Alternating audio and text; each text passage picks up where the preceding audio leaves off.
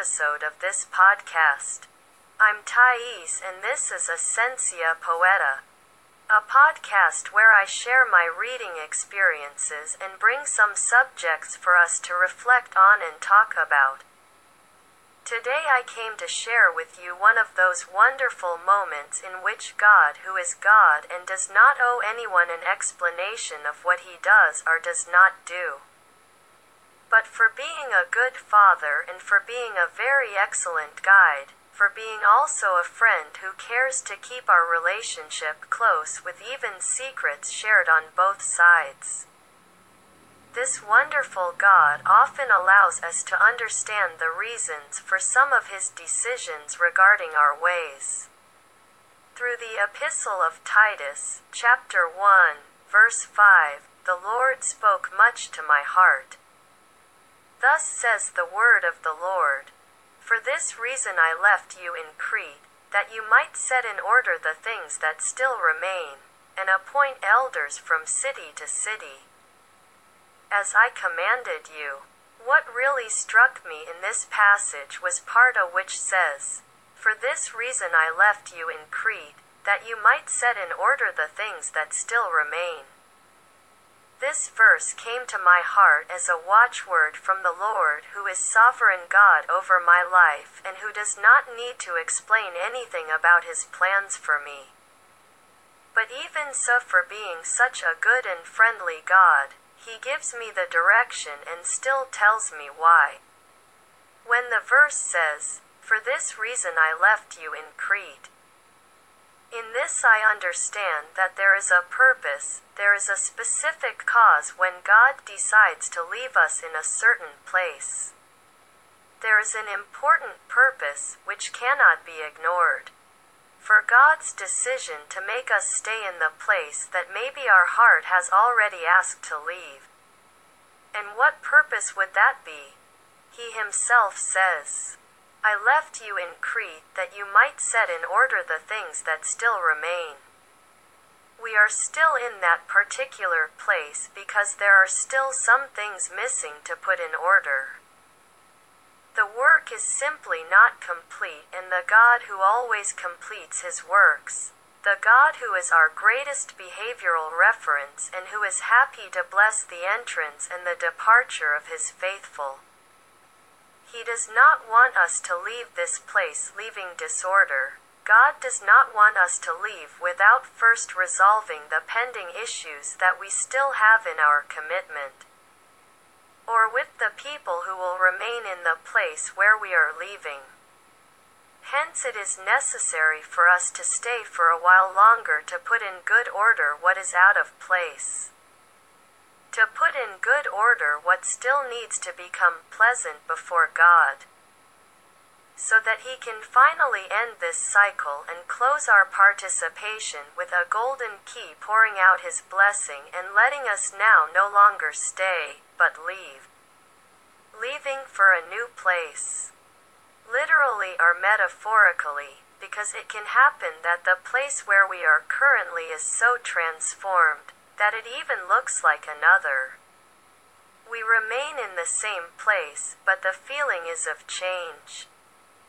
Because this same place has turned into a completely different one renewed in God. I can only tell you this if God told you to stay, then stay. Trust. Do what needs to be done. Put in good order what remains. Much you have already accomplished. Wear and tear does happen, but pay attention to what's left. Do like Hezekiah, strengthen yourself in prayer. In a day of trouble for Hezekiah. In his words in Isaiah chapter 37, verse 3, he says, Because children are close to birth and there is no strength to give birth to them. Faced with this situation, Hezekiah addresses the prophet Isaiah and asks, Prophet, pray for the rest that is left. It's there in Isaiah chapter 37, verse 4, part B. We learn here that when the process of bearing fruit, when the process of giving birth, The expected result of the work is still in progress, but at that moment where it is necessary to have strength, our strength has run out. Or when our strength at this moment is less than the strength that the mission requires, praying is our only way of escape. So if you no longer have the strength to stay where you need to be, then start praying. Pray for the rest that is left. Pray for the rest of the strength. Pray for the rest of the work. Pray for the time that remains for God as our source of strength so that we can complete the work that He Himself intended to do through us. Pray. Strengthen yourself in the power of prayer. Strengthen yourself by invoking the one who always completes all his works perfectly and has his power made perfect in our weaknesses. The last lap of the marathon is always the hardest. That passing place, those streets that we are now familiar with only represent more suffering for us with each step towards the end. But it is worth that last great effort even if we are physically and psychologically tired. Have faith, have faith, because by faith Moses, already born, was hidden for three months by his parents because they saw that he was a beautiful boy, and they did not fear the commandment of the king. By faith, Moses, when he was grown up, refused to be called the son of Pharaoh's daughter, choosing rather to be mistreated with the people of God than for a little while to enjoy sin esteeming the reproach of Christ greater riches than the treasures of Egypt, because he had a reward in view. By faith he left Egypt, not fearing the wrath of the king, because he stood firm as seeing the invisible. By faith he kept the Passover and sprinkling of blood, so that the destroyer of the firstborn would not touch them. By faith they passed over the Red Sea as on dry land, which the Egyptians intended they were drowned. By faith the walls of Jericho fell, being encircled for seven days. By faith Rahab, the harlot, did not perish with the unbelievers, welcoming the spies in peace. And what else shall I say? I would lack time to tell of Gideon, and of Barak, and of Samson, and of Jephthah, and of David, of Samuel, and of the prophets, who by faith conquered kingdoms, did justice, obtained promises, they shut the mouths of lions, quenched the power of the fire, they escaped the edge of the sword, from weakness they drew strength.